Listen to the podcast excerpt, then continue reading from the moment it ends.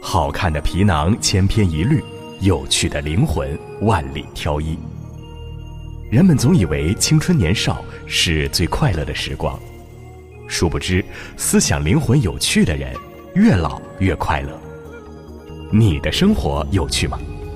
本期专题带你走进这些文人的奇趣生活，感受他们风趣的才华与可爱的灵魂。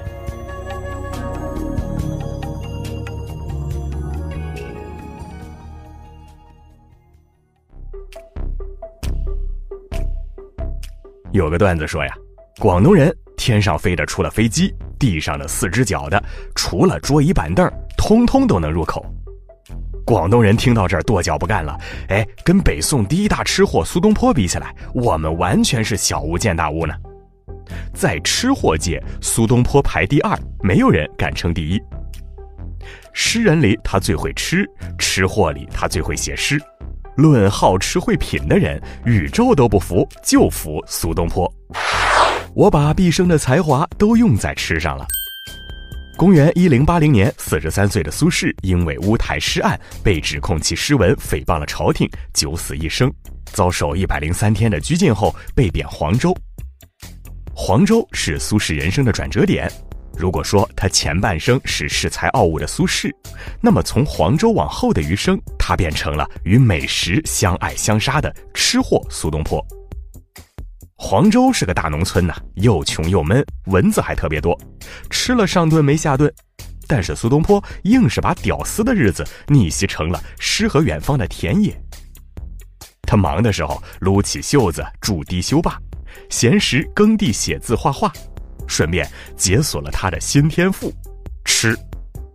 素菜不顶饱，没钱吃肉，有条件上，没条件创造条件也要上。彼时北宋以羊肉为美，羊肉买不起，那就便宜的猪肉吧。净洗称，少注水，柴头掩烟咽不起。待他自熟莫催他，火候足时他自美。贵者不肯吃，贫者不屑煮。早晨起来打两碗，饱得自家，君莫管。嗯，他的一篇《猪肉颂》成就了后世关于红烧肉的最高理论。吃货不可怕，就怕吃货有文化，而沉迷美食的吃货，佛都无法阻挡。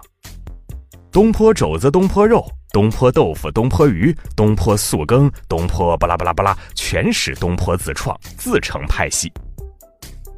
何以解忧？唯有美食。吃得开心，东坡便游乐于山水之间，放逐远方的悲凉，反而成就了宽厚磅礴的心境。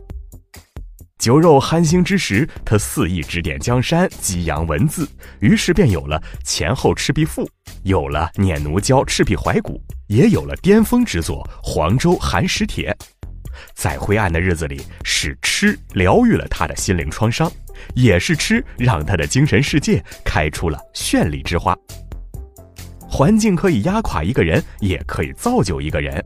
他用当地的美食装点出不一样的人生，也以他的豁达向世人证明：生活以痛吻我，我却报之以歌。因为吃，我变成了健身达人和养生大师。苏东坡始终相信，这个世上没什么事儿是一顿饭解决不了的。如果不行，那就两顿。他一生颠沛流离，但每到一个偏远地区，无论境况多么困苦，大吃大喝之后，便又觉得人生特别美好。先生一笑而起，苗海阔而天高。不过嘛，吃喝多了，副作用也随之而来，有小肚腩了。天了噜，这一肚子的不合时宜，实在有碍观颜。怎么办？跑步啊！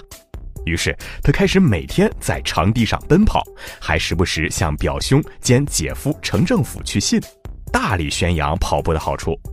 信中写道：“晨光急趋，必十里许；气损则缓之，气匀则振之。头足皆热，宣通畅适，久久行之，当自知其妙矣。”翻译过来就是：程程啊，我每天早上起来一定要跑十华里左右。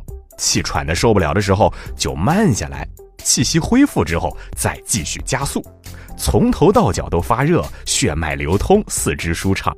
如此这般长期坚持，就能体会到其中的妙处了。腰不酸了，腿不疼了，晚上也不起夜了。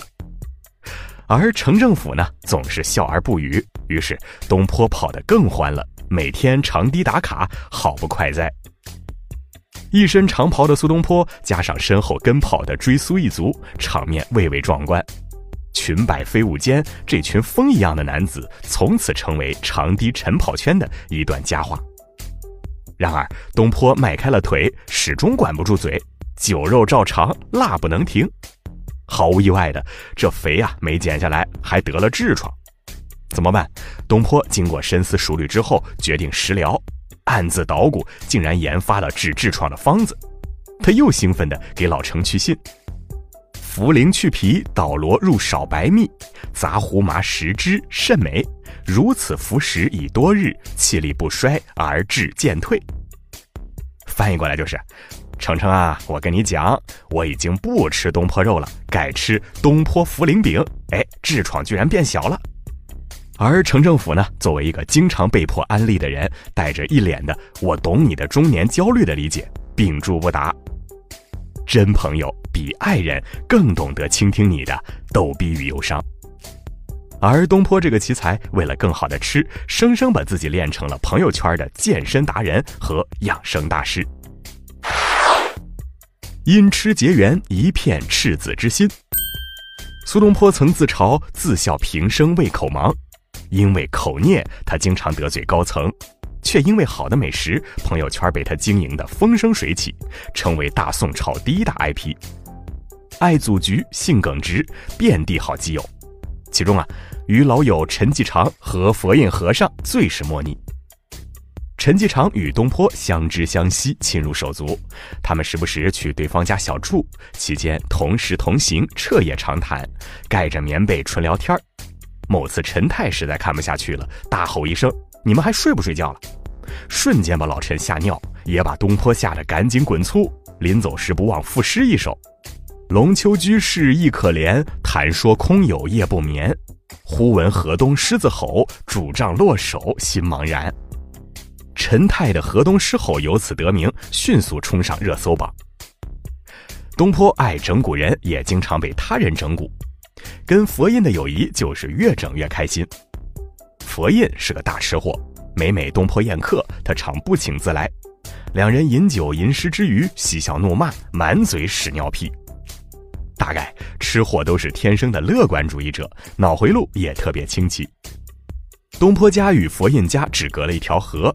某次东坡诗兴大发，遂作诗记一首，以赞颂佛祖：“起手天中天，毫光照大千，八风吹不动，端坐紫金台。”东坡左看右看，觉得自己实在写的太好了，他迫不及待的想得到佛印的夸奖，于是呢，招手唤来侍童，来来来，小可爱，去送给对岸佛印品评品评，快去快回。苏东坡一边抚着自己的美须，一边等待着侍童的好消息，太傻太天真，他本以为会收到佛印一箩筐的点赞，却不料等来的是晴天霹雳，佛印横批四个大字：放屁。放屁！耿直 boy 东坡坐不住了，这完全不科学呀！明明是一首绝妙好诗，佛印你怎么说我放屁呢？不行，我得理论去。佛印早已看穿了一切，等着东坡上门兴师问罪。一见东坡，他就笑场：“坡呀，你不是说你八风吹不动吗？怎么一屁过江来呢？”东坡捂脸长叹，心头一万头草泥马呼啸而过。羞惭之余，暗恨自己又被佛印损了一回。佛印更加语重心长：“坡呀，你这诗吧，对仗是工整的，字面呢都是赞我佛神威的，但是骨子里呢，你还是在炫耀自己的文采和禅功啊，这样不好，真不好。”东坡顿悟：良师难得，益友难寻，有正友如此，实乃三生有幸。佛印，走，咱俩喝酒去。人生如逆旅，我亦是行人。在历史长河中，因试吃而名垂青史的名人并不多见。苏东坡作为最负盛名的吃货，圈粉无数，这跟他洒脱风流、欲苦于乐的大胸怀无不关联。他是快乐的，是无所畏惧的，如清风明月般度过一生。林语堂大师曾评：像苏东坡这样的人物，是人间不可无一，难能有二的。他的一生是载歌载舞，深得其乐；忧患来临，一笑置之。他又是清苦的，正如他在《自题金山画像》中所述：“心似一晖之木，身如不济之舟。问汝平生功业，黄州、惠州、儋州。一生沉浮，半世漂泊，阅遍世间人情冷暖。但无论走到哪里，他从不亏待自己的胃，因为他深知身体是革命的本钱。”若你也是一个吃货，必然懂得他对生活的热忱。人生如逆旅，我亦是行人。苏东坡因有对美食的执着，对生活的豁达，活成了他自己，活成了一个有血有肉、有趣有料的人。所以，当你遇到重大挫折的时候，不妨深吸一口气。世事从无绝对，胜固欣然，败亦可喜。改变能改变的，接受不能改变的，从细微处着手，活在当下，已未尝不是对生活的一种最高致敬。因为那些杀不死你的，终将使你更强大。余光中说：“世界上高级的人很多，有趣的人也很多，又高级又有趣的人却少之又少。”高级的人使人尊敬，有趣的人使人喜欢，又高级又有趣的人使人敬而不畏，亲而不暇，交接愈久，芬芳愈醇。喜欢本期专栏的朋友，记得在文末的右下角点个赞。今天的专栏到这里就告一段落了，欢迎在文末留言，明天还有更精彩的故事等着你。有书专栏每天与你不见不散。